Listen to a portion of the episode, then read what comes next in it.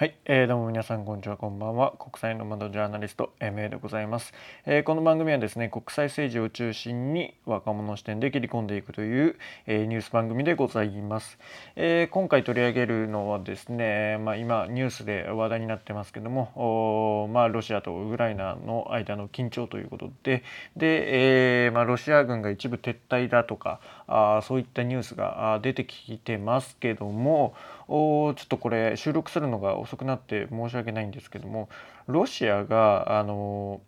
クリミアクリミアではないな、えー、ウクライナを、えー、全部侵攻しない理由っていうのをお話ししていこうかなと思います。全部っていうのは、えー、本当に本気で、えー、取りに行くことはないというお話をね、えー、しようかなと思います。まあ、いわゆる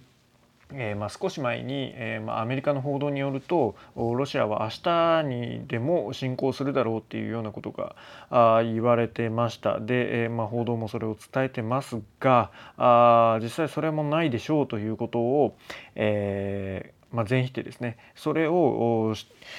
していこうかなと思います。でこれはあの僕が言ってるんじゃなくてえー、っとですね元の論文というか記事ございましてですねあのこれグレアム・アリソンっていう非常に、えー、最近ホットというか、まあ、有名な方あ有名な国際政治学者の方の書いた論文でしてで、えー、まあ、これをこの方のね、えー、まあ、別の本ですけどもあの過去の戦争に至ってたケースと至らなかった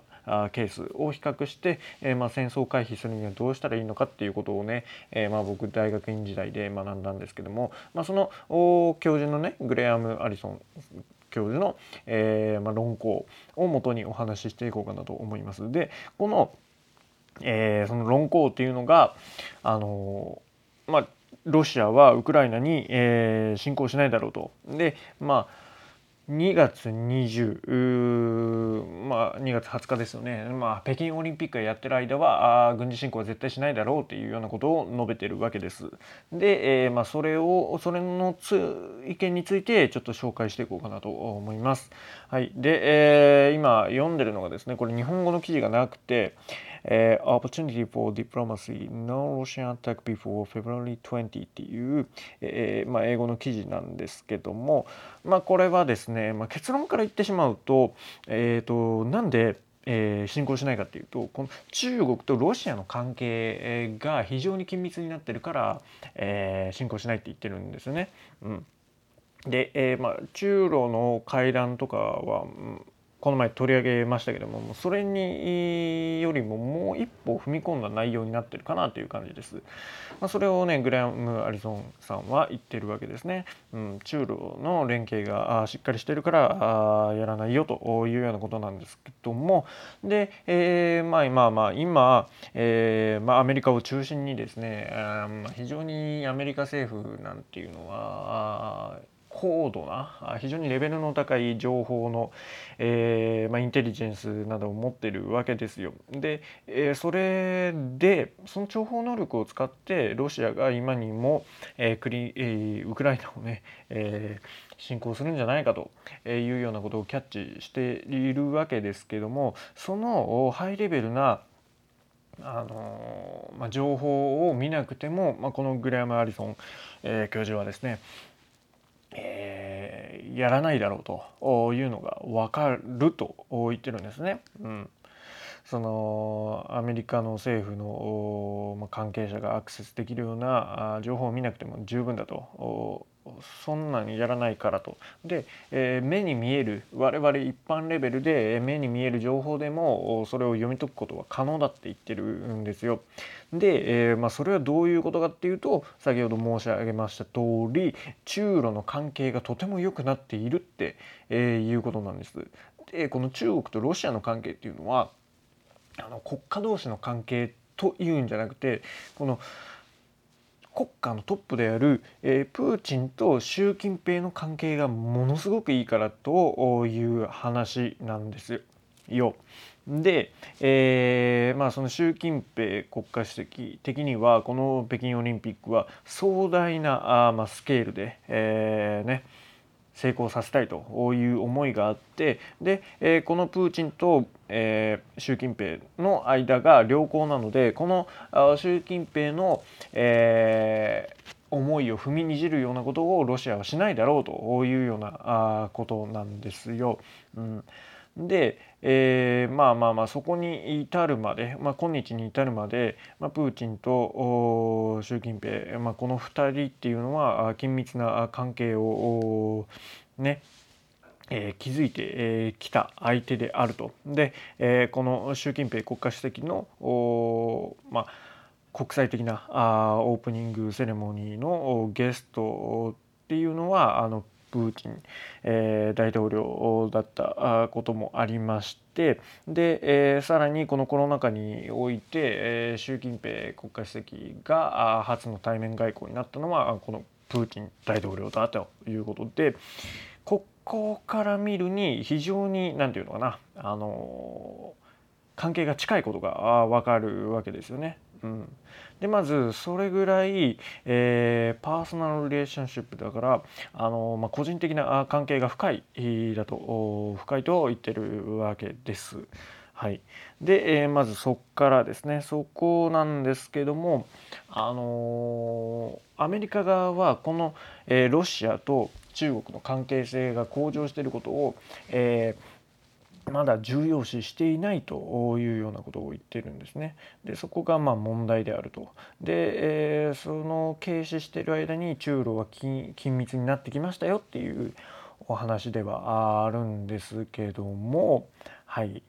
でえーとまあ、ここはですねその習近平さんの、えーまあ、外交努力っていうのもあると思います。えーまあ、要するに今プーチン大統領側が、まあ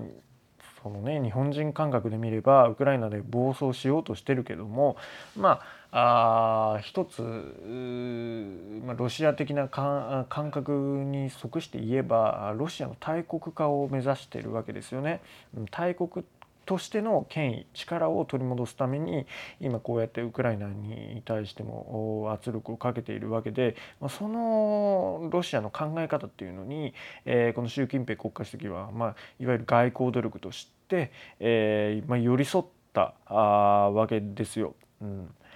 で、えまあ、寄り添って懐に入ってったというようなことが、えー、まあ、言われております。うん、で、えー、まあ、そこを、まあ、見誤ったというか、ま勘違いして、えー、アメリカの、ま対中対ロの政策は、ま右往左往してるというか、ま行ったり来たりしてるっていう、ま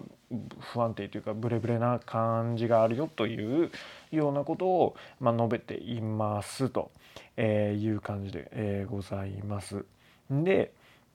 このね中国とロシアの関係性がどれだけ大きいのかっていう話にはなるんですけどもあの世界にはいくつか大国があります。まあ、そうですね、まあ、アメリカでしょ？で中国ロシアあ、まあ、ヨーロッパなんか含めるとフランスドイツとか、えー、イギリスとかいますけどもまあなんでしょう広大な国土を持ってで、えー、まあ人口も多いって言ったら結構限られてくるわけですね。で、えー、まあその大国って言ったらまあ今のところロシア中国それからアメリカインドとかあいるわけですよ。で、まあ、インドっていうのは伝統的に、まあ、外交を組まないというか、えー、また別の路線を行く国ではあるんですけども、まあ、そこが、まあ、最近うんインドっていうのがクワッドにも参加して、まあ、アメリカ寄りになりつつあると言われててで、えー、アメリカと、えー、インドが同盟を結べばあすごいまあ中ロの包囲網ができるんじゃないかなんて言われますけどもまあこのアメリカとインドが同盟を結ぶよりも非常に、えーまあ、ここの国際政治国際社会において影響力を持つのがこの中ロの同盟であるというわけです。それぐらい、えー、重要なんだよということをあの述べられてます。うん、で、えー、まああのなんですかねアメリカの国際政治学んでる、まあ、学生なんかが、まああの同盟のね、えーまあ、評価の仕方を、まあ、学んだ学んでないということも言っててで、まあ、表面的に、えー、中ロのね関係を見る時に、えー、脅威がどうとかだとか、えー、リーダー同士の関係はどうとかっていうようなことを見てしまうんだけども本当はまあそれ以上に、いろんなことが重要なことがあるよと言っております。ででですねあの中国それからあロシアっていうのは、えーまあ、特にリーダーですね、えー、あの彼らの見方っていうのは、えー、アメリカに対する見方ですねそれっていうのを結構共通しているんですよね。うんあのまあ、例えばね、えー、ロシアは、まあ、東ヨーロッパに対して影響力を持ちたいからどんどんどんどんぐいぐい来てるわけです。で、えー、中国っていうのは、えーまあ、東シナ海の方にどんどんどんどんぐいぐい来ているわけです。でそれを両方両方とも、えー、アメリカが押さえつけようとしてるわけじゃないですか。で、えーまあ、そこをね共通の敵として、まあ、アメリカを捉えてるわけですよ。うんで、えー、まずそこのところで、えーまあ、一致するっていうのがありましてで、えー、そこで、まあ、中ロが近づきますよね。でその一方であのこの米中ロで見た時に中ロは蜜月になってで米国はどうしてきたかと。うんまあ、冷戦時代っていうのはえーまあ、米ソ対立の中で、えー、アメリカと中国がすり寄りましたけども今回のそのアメリカ外交というか、まあ、最近のアメリカの立ち振る舞いを見るとオバマの時はあプーチンに対して、えー、厳しく迫ったわけですよね。うん、でトランプ大統領の時は、えー、もう皆さんあの記憶に新しいと思いますけれども「チャイナチャイナチャイナ」って言ってものすごく中国を攻撃したわけですよ。うん、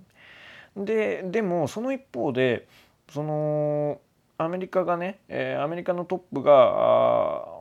まあ、2カ国をディスっていた一方で習近平国家主席っていうのはあのプーチン大統領のことを、まあ、ベストフレンドって言って、まあ、あの心を開かせるようにしたんですよね。でその結果ね、えーまあ、いくつかの面であの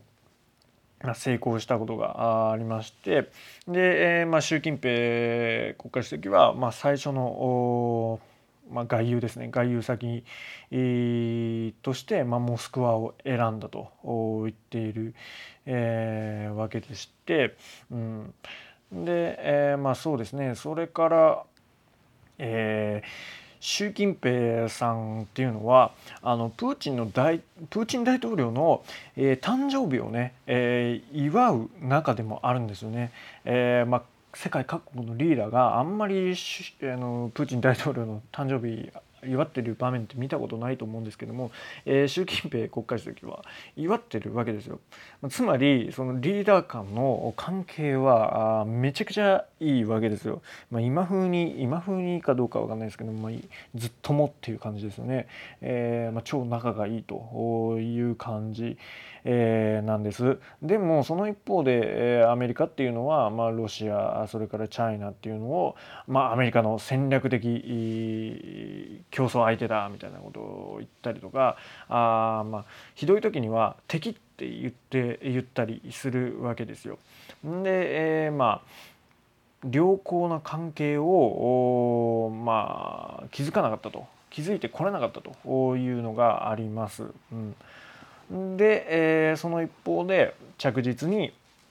あの中国とロシアあこの習近平体制になって、えー、2010年代初頭ですか、ねえー、プーチン大統領のところに、まあ、あ懐にスッと入っていって、え着実に、えー、関係を構築してきたわけですよ。で今ではあ中国とロシアっていうのはあ非常に関係な、えー、良好な関係でして、まあ、例えるなら、あの、在ロシア大使大使館かな？あの中国の、えー、中国人言ってました。あの唇と歯のような関係だと。うん、で、えーまあ、非常に包括的で、えー、平等であり、えー、信頼し合う関係になったと。そして戦略的なパートナーだと。こういうことを、えー、言っているわけですよ。うん。まあ、つまりかなり変化しているわけでさらにですよ。アメリカ側がまあ見落としたというかあまり意識されてないことなんですけどもお、まあ、この中ロ関係っていうのは、まあ、死のロシア関係とか言ったりしますけどもあの中国とロシアの軍事同盟になりつつあるわけですよね。でここねあんまり知られてない事実ではあるんですけども、えー、2018年の、まあ、軍事演習の時に、えーまあ、約3,000もの、えー、中国人の、まあ、兵士たちを、えーまあ、ロシア軍軍の方に、えー、これは30万かな。30万のロシア兵、えー、と一緒にあの、まあ、ジョインさせてで、えーまあ、NATO との紛争に備えたエクササイズをしたというような、まあ、報告もされてるわけですよ。で、まあ、この軍事的な結びつきっていうのが、まあ、まあ非常に、えー、強くなってるっていうのも、まあ、ポイントではありまして、ねえー、今までその米ロが対立してたわけじゃないですか。ね、この冷戦時代から。ずっと。で、えー、まあ非常に2カ国っていうのは軍事的にいろいろ競ってきました。でどちらかがあ、まあ、最新鋭のものを、えー、獲得するような競争を軍拡をね進めてたわけですけどもここでね、えー、中国っていうのはそのずっと培ってきた技術っていうのを、まあ、ロシアから受けられるようなあ軍事的な援助っていうのかな。あ、まあ、その武器購入とかじゃなくて、まあ、本当に強さ、まあ、設計とかそういう面でね、えー、ロシアの強さをそのままあこうなんていうのかな中国の戦術に組み込むみたいなこともできるわけですよ。でそこがね、えー、怖いところではありまして、まあ、軍事的にその中ロが組めばね、えー、まあ、例えばアメリカの立ち位置に立てば中国を相手にするって言っても戦術とかそういったことも中ロシア風の面っていうのかなロシアが培ったことも相手にしないといけないので非常に面倒くさいわけですよ。で、えー、ロシア側はその見返りにね、えー中国からの経済援助を得るというこれまたウィンウィンな関係が出来上がっているわけなんですよね。うん、これがね、まあ、なかなかあ、まあ、くせ者でしてで、えーあのー、ですね、この習近平国家主席とプーチン大統領っていうのはいろんな国際的なあまあ、枠組みっていうのを、まあ、アメリカ既存の枠組みっていうのを壊そうとしてきたわけですよね。まあ、例えば上海協力機構だとか、まあ、ブリックスとか、まあ、最近聞かないですけどもね、まあ、そういったものを積極的に作ってきたあ秩序づくりをしてきたっていう過去もあります。で、えー、そしてですねロシア経済と中国経済の、まあ、結びつきもあの見逃せないところです。でロシア経済っていうのは非常にゆっくりになんですけどあの、まあ、東に向かっていると言ってるんですね。え、特にこの中ロの経済の結びつきで、えー、今までそのロシアのまあ、天然ガスの輸出先っていうのは、まあ、ヨーロッパだったものが中国にシフトしたりだとかあのそれ以外にも、えー、これはね2015年かな China 中国っていうのは、えーまあ、モスクワの number one trading partner になったわけですよ。ね、それぐらい、えー、経済的にも密接な関係があると言っているわけです。うん、で、えーまあ、それからですね まあ、それから、まあ、ロシア経済が、え、疲弊を受けた時、えー、疲弊した時、えまあ、特にクリミアですねクリミアの一件があって、まあ、アメリカたちにすごい制裁をやられた時に、えー、中国が助け出したこともあるということもあります。でも、まあ、まあまあまああのロシアのエリートっていうのは、まあ、基本的に西を見ているわけです西っていうのはヨーロッパのことですね。まあ、なんでかというと文化的にロシアの文化的に、えー、やっぱりヨーロッパの方が近いからね、え、まあ、例えばあのお金持ちっていうのはあのまあセカンドホームですか？セカンドホームをまあロンドンに買ってえ、買ったりとかね、えまあ、ニューヨークとかパリに、えまあ、ショッピングに行ったりとかね、え、するというようなことがあって。